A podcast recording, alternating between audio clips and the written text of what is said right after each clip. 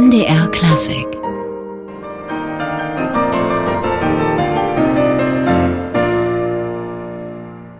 Das war Francesco Piemontesi mit dem Thema und vier der Variationen aus Variationen und Fuge über ein Thema von Händel, Opus 24 von Johannes Brahms.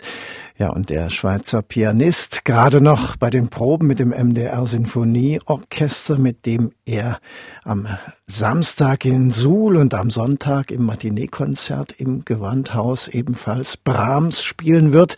Jetzt bei uns im MDR Klassikgespräch, Herr Piemontesi.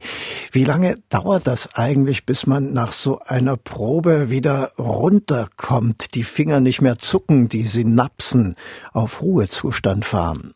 schwierig zu sagen. Also es kommt vielleicht ein bisschen vom Stück ab. Äh, es geht ja um das zweite Brahms-Konzert, was natürlich nicht besonders klein und kurz ist. Also das sind einige Schwierigkeiten drin und das Stück dauert auch, glaube ich, 55 Minuten. Das heißt, äh, dass die Synapsen doch einige Minuten brauchen, bis sie wieder auf normales, normalen Modus zurückgehen. Ja. Gehen wir mal zurück auf den Anfang Ihrer Karriere. Ihr Konzertdebüt haben Sie 1994 gegeben. Da waren Sie gerade mal, wenn ich richtig rechne, elf Jahre. Mhm. Wie sehr muss man denn das Klavier lieben, wenn man schon mit elf Jahren so weit ist, ein Konzert zu geben? Ja, ich hatte vielleicht das Glück, sehr früh anzufangen und zwar nicht äh, weil meine Eltern das so wollten, sondern mehr oder weniger durch Zufall. Wir hatten ein kleines Pianino zu Hause, so ein zwei Oktaven kleines Klavier. Und ich wollte immer drauf spielen. Und äh, meine Eltern merkten sofort, dass da wirklich eine, eine riesige Leidenschaft dahinter war und so hat das einfach nach und nach, so ist, ist es alles weitergegangen in die Richtung. Und ich habe dann die ersten internen privaten Konzerten und irgendwann kam dieses Konzert öffentlich in der Tonhalle in Zürich und ich habe das überhaupt nicht wie eine Last oder, oder was ähnliches gespürt, sondern es war eine ganz normale Situation, einfach aus der sozusagen, man übt nicht allein oder man spielt nicht allein oder vor einer kleinen Gruppe, sondern man ist vor einem großen Saal.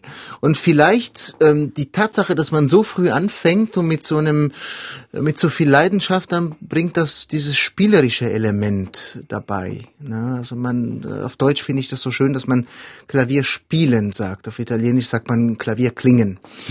und ich finde, die beiden Elementen, also ein Instrument zum Klingen bringen und aber das spielerische Element auch.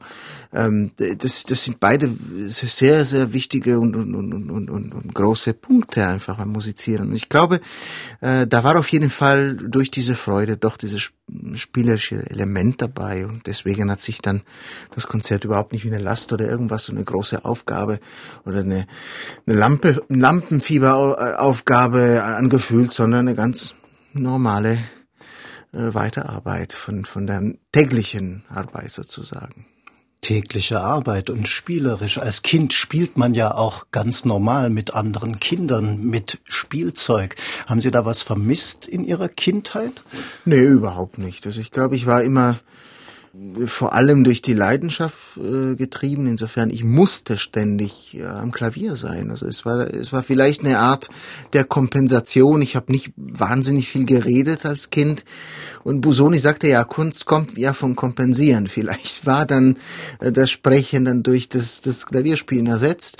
Und andererseits ähm, waren meine Eltern äh, klug genug zu wissen, dass sie mich nicht zu vielen Stunden und, und, und den ganzen Tag am Instrument lassen müssen, ähm, sondern auch mit, mit anderen Kindern spielen und, und so weiter. Also ich habe eigentlich eine ganz, ganz normale Kindheit gehabt nur mit einem Schwerpunkt äh, auf Musik, äh, woanders vielleicht beim Sport oder, oder, oder andere Aktivitäten hatten.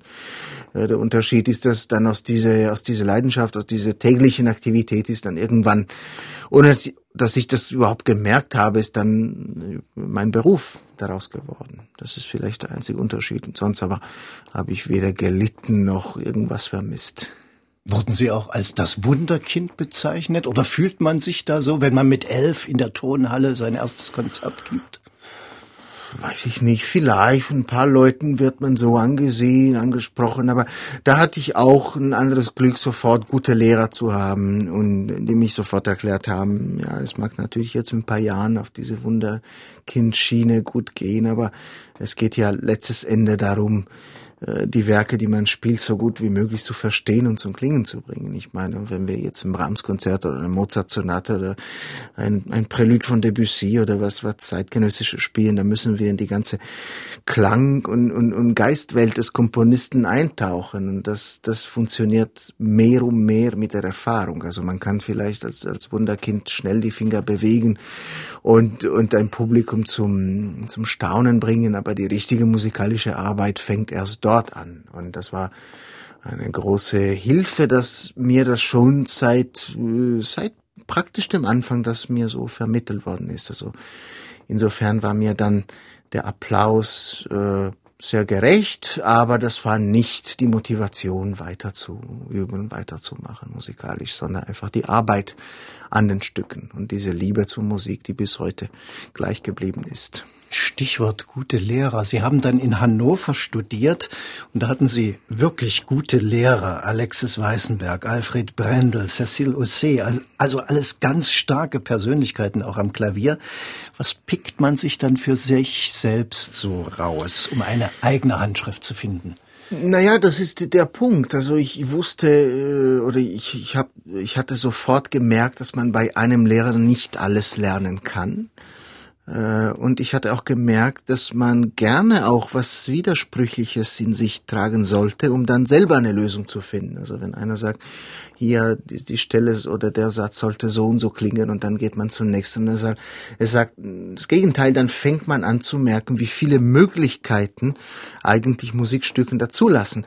Nur wenn man sich entscheidet, das in einem Weg oder in einem anderen Weg das so zu machen, ähm, dann ändern sich die Parameter. Wenn ich zum Beispiel langsamer spiele, dann muss ich auf das Legato mehr achten. Wenn ich schneller spiele, muss ich zum Beispiel aufpassen, da, nicht zu viel Pedal. Das ist jetzt ein banales Beispiel, aber ähm, das heißt, äh, die Bewusstheit zu haben, ähm, ich nehme eine oder ich treffe eine Entscheidung und äh, da kommen aber sehr viele Konsequenzen bei dieser Entscheidung.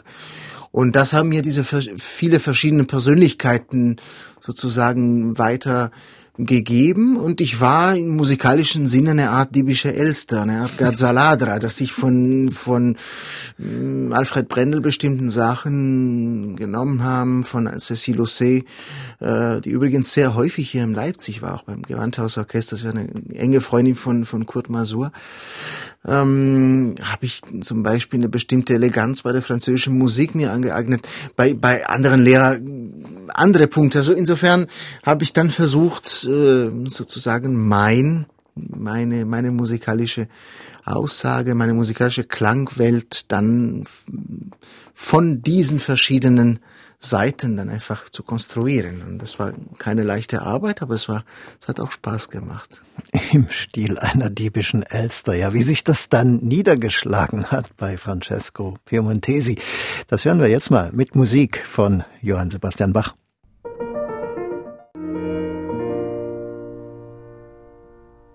Francesco Piemontesi spielt Bach und der Schweizer Pianist ist derzeit ja Gast beim MDR Sinfonieorchester und wird morgen Nachmittag um 17 Uhr in Suhl mit diesem Orchester spielen und am Sonntag dann Brahms zweites Klavierkonzert auch beim Matinee-Konzert in Leipzig im Gewandhaus spielen.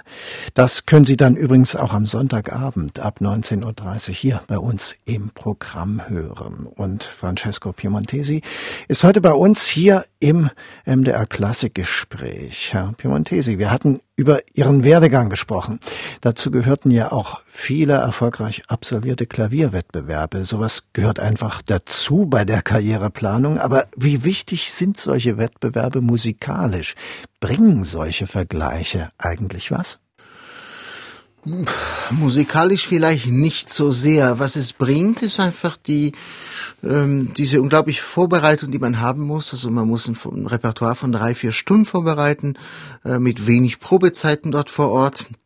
Und wenn man noch aus der Welt sozusagen der Musikhochschule noch rauskommt, wo alles relativ ungefährlich ist, man kann vor Kollegen, vor der vor eine private äh, Hörerschaft noch die Stücken vorspielen und so weiter.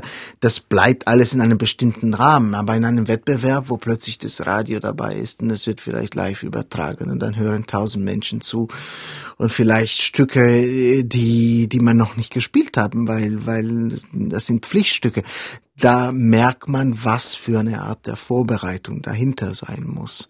Aber das ist vielleicht auch das Einzige, weil musikalisch glaube ich, dass Wettbewerbe nach wie vor nicht sehr viel bringen. Ich war einmal in der Jury, in, in, in der Jury als, als Juror in einem großen Wettbewerb und da war ich wirklich absolut entsetzt zu sehen, dass die größten Persönlichkeiten, egal in welche Richtung sie gingen, aber die wurden von der Hälfte der Jury absolut hochgepunktet und von der anderen Hälfte dermaßen niedergepunktet, dass die Leute, die in der Mitte waren und, und wirklich mittelmäßig ähm, gespielt haben, zumindest an dem Tag, eher weiterkamen als, als die Leute, die interessant waren. Und das passiert sehr oft.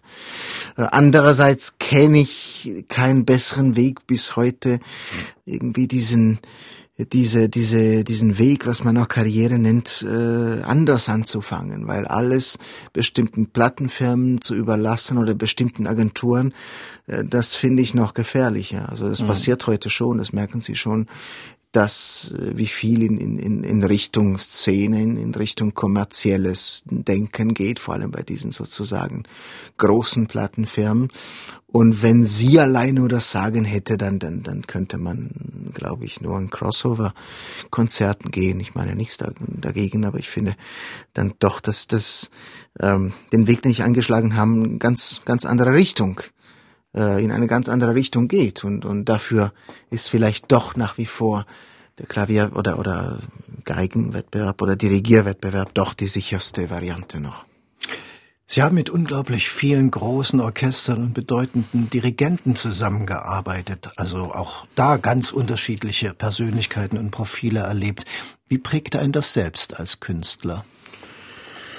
Es prägt einem schon. Es, es kommt ein bisschen natürlich auf den Dirigenten, auf die, auf die Situation äh, äh, an. Manchmal trifft man jemanden nur zur Generalprobe und dann bespricht man die Sachen schnell. Mit manchen anderen Dirigenten, mit zum Beispiel wie mit mit Andrew Manzi, aber auch mit Marek Janowski habe ich seit langer, langer Zeit eine enge Beziehung. Und dann äh, arbeitet man jedes Jahr eins oder mehrere Male zusammen. Und da hat man auch die Zeit, sich auszutauschen und, und, was essen zu gehen, was trinken zu gehen, die, die, die Perspektiven des anderen auch wirklich von der Nähe kennenzulernen, viele Fragen noch zu stellen, vor allem Dirigenten, die etwas älter und erfahren sind. Also keine Ahnung, wie kriegen Sie diese besondere Klangfarbe im Orchester oder wie kriegen Sie die Stelle zusammen? Das habe ich oft gesehen, dass es nicht klappt, aber bei Ihnen klappt es immer so unglaublich. Wie wie wie kann man äh, keine Ahnung, wie kann man diesen Charakter so darstellen, wie Sie es gemacht haben? Und natürlich auch hier, dann dann dann sind, bin ich ganz ohr und dann äh, bin ich wieder eine diebische Elster und und und nehme mich mir einfach dann ähm, die bestimmten Ideen, die mir gefallen oder wo ich denke, da, da, da könnte was dran sein und dann bei, bei der nächsten Übersession am Klavier prob probiere ich sie sofort aus. Jetzt sind Sie auch Teil eines Programms. Äh, wie nimmt man das eigentlich wahr? Also jetzt mal vom eigenen Part abgesehen, da ist ja in Ihrem Konzert jetzt etwas Interessantes wahrscheinlich aus Usbekistan zu hören, ein Tschaikowski noch. Nimmt man das wahr oder blenden Sie das aus? Nee, das, also es gibt keinen Willen, die Sachen auszublenden, aber bis jetzt gab es keine Zeit, weil ich auch äh, direkt vor der Probe äh, angekommen bin. Äh, zwar nicht von so weit, weil ich in Berlin wohne, aber immerhin äh, konnte ich nicht früher hier sein. Aber ich werde mir natürlich dann zumindest die zweite Hälfte ähm, dann bald anhören im Konzert. Also das mache ich immer. Ich versuche auch immer bei den jeweiligen zweiten Hälfte der Konzerten auch dabei zu sein. Das ist nicht nur interessant, das ist, finde ich, auch eine Freundschafts- äh, oder eine, eine nette Geste, die man den Dirigenten auch gegenüber machen kann und dem Orchester, weil man hat irgendwie eine Woche oder zwei oder drei Tagen zusammengeprobt und dann ist es schön, wenn man, wenn man einfach dann auch sich ge gegenseitig zuhört und beim Konzert ist, ja. Tja, Sie sind sehr gelobt worden für ihren Mozart-Zyklus in der Wigmore Hall und auch für ihre Mozart-Einspielungen. Was macht diesen Komponisten für Sie offensichtlich besonders reizvoll? Na, Mozart war sozusagen immer eine, eine, eine große Liebe. Es, es hat vielleicht eher mit, mit was Pädagogischem zu, am Anfang zu tun gehabt. Also meine erste Lehrerin in Lugano gab mir diese Sonaten als Übung, weil sie auch so schwer sind, obwohl es so wenig Noten da ist. Also jeder, der äh, mal ein Instrument gespielt hat, der weiß, wie schwer Mozart ist. Also ähm, und zwar gibt's wirklich verschiedene, ganz, ganz verschiedene Geschmack und Klangproblem. Sie merken sofort, sie, sie phrasieren irgendwas und die Phrase funktioniert nicht. Und dann fangen sie an zu merken, naja, vielleicht muss ich das in diese Richtung oder in diese Richtung probieren und das funktioniert auch nicht. Und dann wird man nach Wochen irgendwann verrückt, weil man denkt, das, das kann, das, das ist, das scheint irgendeine unlösbare Situation zu sein. Ähm, und mit der Zeit habe ich irgendwas äh, stärker und stärker gespürt. Ist das bei Mozart? Ähm, die jeweilige Atmosphäre oder der jeweilige Charakter an, der, an einer bestimmten Stelle im Stück, die muss so genau überlegt sein. Äh, vielleicht, weil er auch so ein großartiger Opernkomponist war, der, das heißt jemand, der für die Oper mit so vielen verschiedenen Stimmungen äh, und Affekten schrieb, ähm, genauso die gleichen Affekte und die Charakteren in der Klaviermusik auch übertragen hat. Und da, die sind sehr, sehr schwer zu finden. Und das geht natürlich für jede Musik, aber wenn Sie bei, zum Beispiel bei Brahms einen bestimmten Charakter, eine bestimmte Atmosphäre haben und Sie versuchen ein bisschen mehr rechts oder links zu gehen, zum Beispiel, ich habe eine sehr ernste Stelle und ich will aber ein bisschen mehr Leidenschaft reinbringen, also Sie gehen ein bisschen mehr ins Dramatische, das lässt die Musik zu. Oder Sie wollen etwas schlichter sein, das lässt die Musik auch zu. Bei Mozart ähm, liegt die Grenze bei plus oder minus einen Millimeter. Deswegen ähm, ist die Arbeit, die Arbeit dort sehr, sehr groß. Aber wenn man dann äh, diese Arbeit gemacht hat, dann äh, und, und die Stücken dann spielen kann, dann ist es natürlich eine musikalische Offenbarung. Es, es macht so einen Spaß, ähm, an, an diese Musik zu, zu experimentieren, wie gesagt, mit diesen verschiedenen Charakteren, äh, fast als wären sie Operrollen und, und dann dieses Gesangliche und, und diese Reinheit in der Musik, das macht wirklich einen großen Spaß. Und ich habe dann äh, in der Wigmore Hall und in Amsterdam im Konzertgebau auch ähm, die ganzen Sonaten mehrmals aufgeführt. Und jetzt ist sozusagen eine, eine Mozart-Pause gerade. Und ähm, ich widme mich jetzt äh, ganz besonders ähm, in England, in Österreich äh, an einem Schubert-Zyklus mit den letzten sechs Jahren seiner Produktion, also die ersten, letzten acht Sonaten, die äh, Moment Musical, Jan Pontus und so weiter. Und irgendwann später kommt dann ein Beethoven-Zyklus. Das ist auch für mich interessant, einfach diese Zyklen nicht um alles spielen zu können, sondern um einen Komponisten wirklich von verschiedenen Facetten her kennenzulernen. Also wenn Sie 32 Beethoven-Sonaten haben, es gibt keine, die äh, wie die andere klingt. Und das heißt, Sie haben 32 Möglichkeiten, den Beethoven etwas besser kennenzulernen. Und ich glaube, wenn man dann durch ist, hat man, glaube ich, die Rahmenbedingungen. Also man, man, man hat einen Rahmen von, von dem jeweiligen Bild wirklich im Griff. Und das, das ist, finde ich, der Sinn der Sache. Tja, und wir wollen jetzt nochmal diese Millimeterarbeit bei Ihren Mozart-Aufnahmen hören mit dem Allegretto aus dem Klavierkonzert Nummer 26, dem sogenannten Krönungskonzert.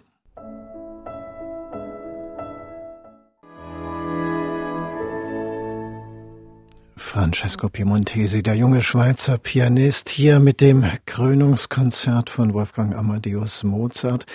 Morgen Nachmittag in Suhl und am Sonntagvormittag im Gewandhaus in Leipzig wird er mit dem MDR Sinfonieorchester das zweite Klavierkonzert von Johannes Brahms spielen. Heute ist er bei uns hier im MDR Klassikgespräch. Herr Piemontesi, Sie reisen ja nicht nur durch ein riesiges Repertoire, sondern auch um die Welt, haben einen dicht gedrängten Terminkalender. Umso mehr freuen wir uns ja, dass Sie es auch zu uns ins Studio geschafft haben. Man fragt sich ja immer, wie schaffen das die Künstler bei den vielen Reisen, all den Jetlags, den immer neuen Anforderungen durch immer andere musikalische Partner, da Werke überhaupt vorzubereiten und sich zu erarbeiten? Wie ist das bei Ihnen? Wann machen Sie das eigentlich? Naja, ich man muss sich natürlich gut organisieren, man muss äh, das Leben im Griff haben, das heißt, man kann nicht jeden Abend Party machen, man kann nicht äh, sich jeden Abend betrinken und so weiter, also man muss schon sich unter Kontrolle haben.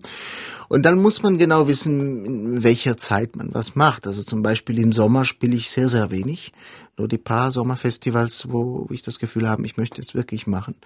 Aber normalerweise zwischen Ende Mai oder Anfang Juni bis, bis Anfang September ähm, ist erstmal Urlaub angesagt und dann eine große Zeit, um neue Werke einzustudieren. Und äh, die sind dann für die Saison. Und dann vielleicht das Glück, äh, ein, ein Gedächtnis zu haben, was mir das erlaubt. Also ich habe da nie Probleme gehabt, äh, Werke im Gedächtnis zu zu haben oder ähm, sie auch später, äh, also Werke auch später nach zwei, drei Jahren dann wieder aufzufrischen. Das dauert nicht äh, sehr lange und dafür bin ich natürlich sehr dankbar, weil mit solchen Schwierigkeiten, dann, dann kommt man sich selber dann in die Quere und das wäre dann vielleicht dann nicht so ideal für einen dichten Terminkalender. Sie haben es schon erwähnt, mit dem MDR Sinfonieorchester spielen Sie jetzt das Brahms Klavierkonzert. Wie sieht da die Vorbereitung aus? Wie übt man sozusagen ein Werk mit Orchester, ohne Orchester zu Hause? Naja, das ist, das das zweite Brahms-Konzert ist ein Werk, was ich seit 2007, glaube ich, im Repertoire habe. Das habe ich jetzt vielleicht 30, 40, 40 Mal vielleicht gespielt.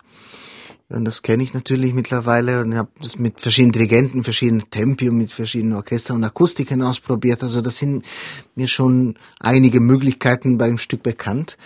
Aber sonst ähm, würde ich sagen, wenn ein Stück neu ist, dann genau so wie ein Dirigent sich vorbereitet mit der Partitur und dann einfach Partitur lesen ähm, und sofort versuchen, diese Noten, die da auf dem Papier sind, ähm, im Kopf zu übertragen und, und den inneren Klang zu finden.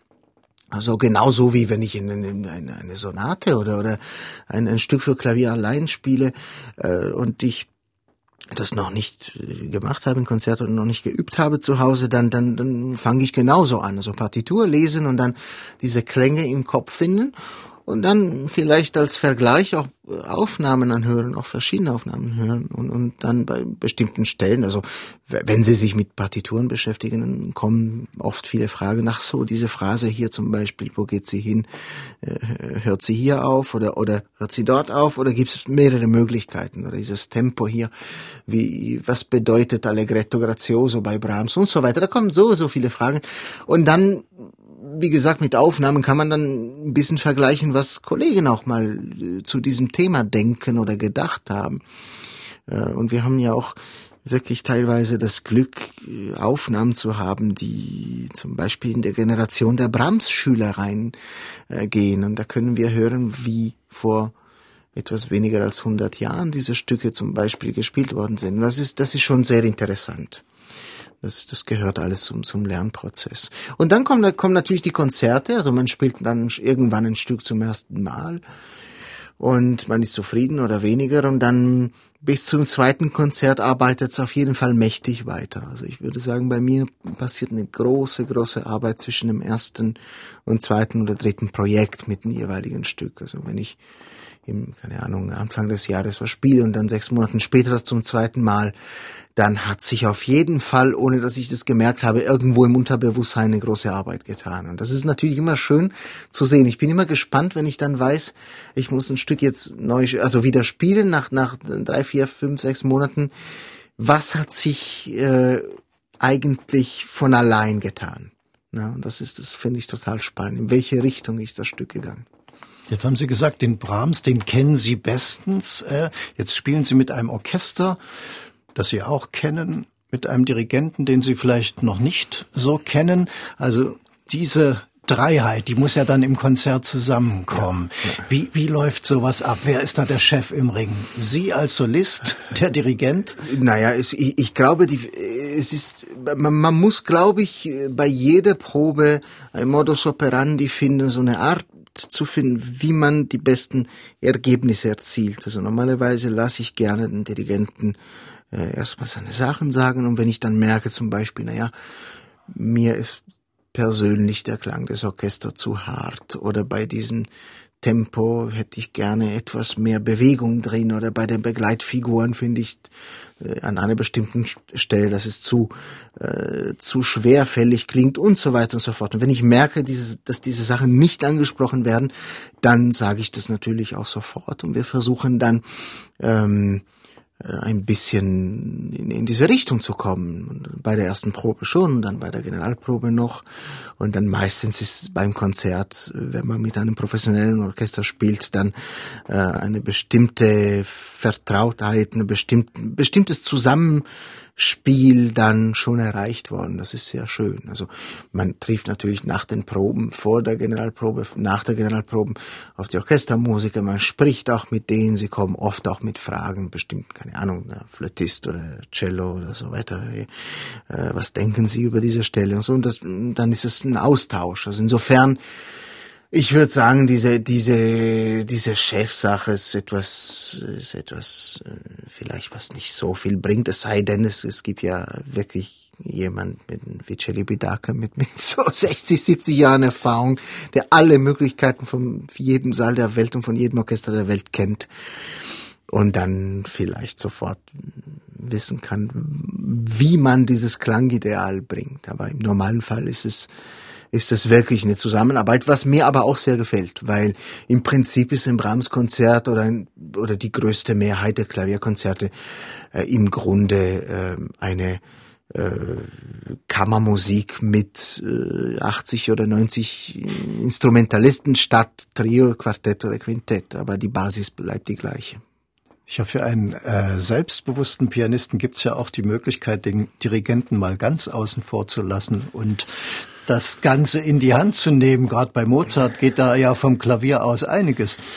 Ja, also da gab's vielleicht zwei, drei äh, Projekte im Leben, wo das so war, aber das war nicht an, an, an überschätzten Selbstbewusstsein, sondern es lag an, an, an die an, wirklich an, an die schlechten Fähigkeiten der Koordination und die, die fragwürdigen ähm, Qualität, musikalischen äh, Qualitäten des jeweiligen Dirigenten. Und dann habe ich versucht, einfach das Konzert zu retten. Aber oft, oft passiert das zum Glück nicht. Wir hören erstmal wieder etwas von Ihnen jetzt am Klavier. Diesmal Schumann, das Scherzo aus der Klaviersonate G-Moll Opus 22, ganz ohne Dirigenten.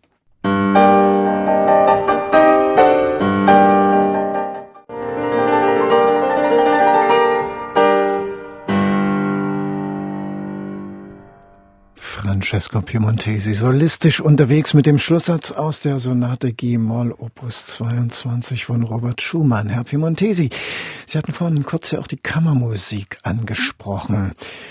Da machen Sie ja auch in verschiedenen Besetzungen mit großen Kollegen Ihre Erfahrung und viele sagen, dass das durchaus entspannend sei, weil der Fokus nicht ein, nicht immer so auf einem selbst liegt. Geht Ihnen das eigentlich auch so? Ja, schon, natürlich. Man, man muss vor allem auch im Klang nicht so viel forcieren, wenn Sie ein Klavierkonzert spielen mit einem großen Orchester und das muss durch einen riesigen Saal. Teilweise in Amerika gibt es Säle mit drei, vier, fünf, sechstausend Plätzen. Ne? Da muss der Klang bis ganz hinten gehen. Und da merken sie sofort, mit wie, wie viel Gewicht sie spielen müssen. Und bei Kammermusik macht das natürlich Spaß, weil man ist viel mehr ausgewogen. Und was, was noch mehr Spaß macht, ist dieses Nehmen und Geben, was, was direkt passiert. Also ich gebe den Kollegen viel Energie und dem Publikum, aber ich bekomme wahnsinnig viel direkt von den Kollegen zurück. Und das passiert zum Beispiel in der, in der Situation des Solo-Rezitals, also wenn man allein auf der Bühne ist, weniger. Deswegen ist man danach dermaßen erschöpft. Also sie spielen 90 Minuten, sie haben zwar die Energie vom Publikum, was zurückkommt, aber sie haben keine Musiker, die dann mit einem spielen und, und dann mit äh, in, in ihren Bahn, in ihre Bahn sozusagen noch ziehen und das ist das ist sehr sehr schwierig. Äh, ich mag das sehr, also ich liebe Rezital, aber das ist ähm, das ist eine schwierige Aufgabe und bei Kammermusik hat man wie gesagt die Möglichkeit dann ähm, diese diesen diesen Punkt einfach auszugleichen. Diese Interaktion mit dem Publikum, also die spüren Sie auch. Also das äh, kann Ihr Spiel auch beeinflussen? Sehr. Und äh, man merkt, wenn ein Publikum äh, auf, aufmerksam zuhört oder nicht. Und das macht, äh, das macht natürlich sehr viel Spaß, wenn, wenn schon von Anfang an so ist, dass, dass man das Klavierkonzert oder das Rezital oder was es auch immer anfängt und es ist eine bestimmte konzentrierte Stille da und dann, dann merkt man, okay, man hat sofort diese Atmosphäre da. Manchmal muss man ein bisschen dahin arbeiten, aber ein Ohr ähm, ist immer da. Und irgendwann merkt man, dass, dass, dass vielleicht das Publikum sich auch beruhigt und mehr Atem da kommt, weniger gehustet wird. Und das ist eine wunderbare Erfahrung, jedes Mal. Und wenn dieser Punkt erreicht wird, dann weiß ich, sie sind, sie sind wirklich mit mir und ich bin mit, mit dem Publikum. Und das ist im Prinzip, was bei jedem Konzert eine der Ziele ist. Also ein, natürlich vielleicht größtmögliche Ziel ist, ist dem Stück den Komponisten gerecht zu werden, aber, aber dass die Kommunikation dann mit dem Publikum auf beste Art und Weise auch funktioniert, das ist, glaube ich, die zweithöchste Priorität bei mir. Tja, und bei dem jetzt anstehenden Konzert müssen Sie natürlich auch mit dem MDR Sinfonieorchester kommunizieren. Sie kennen das Orchester, Sie sind ja zum wiederholten Mal hier Gast. Wie erleben Sie die Arbeit mit diesem Klangkörper? Ja, das ist sehr schön. Man merkt, dass, dass das Orchester natürlich auch eine große Tradition hat. Wir haben ein bisschen vor dem Interview über die, über die Geschichte des Orchesters gehört. Ich habe zu Hause auch etliche auf, historischen Aufnahmen mit, mit großen Dirigenten wie, wie Abendroth oder, oder Herbert Kegel oder Heinz Bongartz. Und man merkt einfach, in welche Tradition sie stehen, welchen Klang sie auch haben. Und das, das, das freut mich sehr äh, einfach Teil von diesem, von dieser Reise auch zu sein. Manchmal ist es auch schön, mit ganz neu gegründeten Orchestern zu spielen. Vielleicht haben sie weniger äh, Angewohnheiten. Sie sind, das heißt, sie, sie, sie sagen nicht, wir haben den Brahms jetzt schon zum 50. Mal gemacht, sondern wir machen alles neu. Aber es fehlt da die, die, die gewisse Erfahrung, die gewisse Geschichte. Und das ist hier ähm, schon fantastisch, dass man merkt, wie, wie viel es dahinter steckt. Ne? In welche Weg, in welchen Traditionen man sich bewegt und, und, und Teil davon ist. Zweimal Brahms Klavierkonzert steht jetzt an, in Suhl und in Leipzig. Welche Projekte gibt's danach für Sie?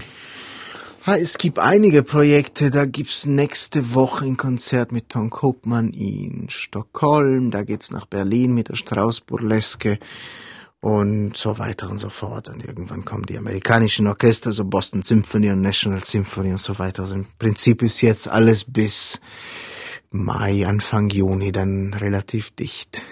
Herr Piemontesi, wir wünschen Ihnen wunderbare Konzerte mit dem MDR Sinfonieorchester und ich bedanke mich an dieser Stelle für ein sehr schönes, interessantes, ja und auch ganz lockeres Gespräch nach dieser anstrengenden Probe. Wunderbar, die Freude war ganz meinerseits. MDR Klassik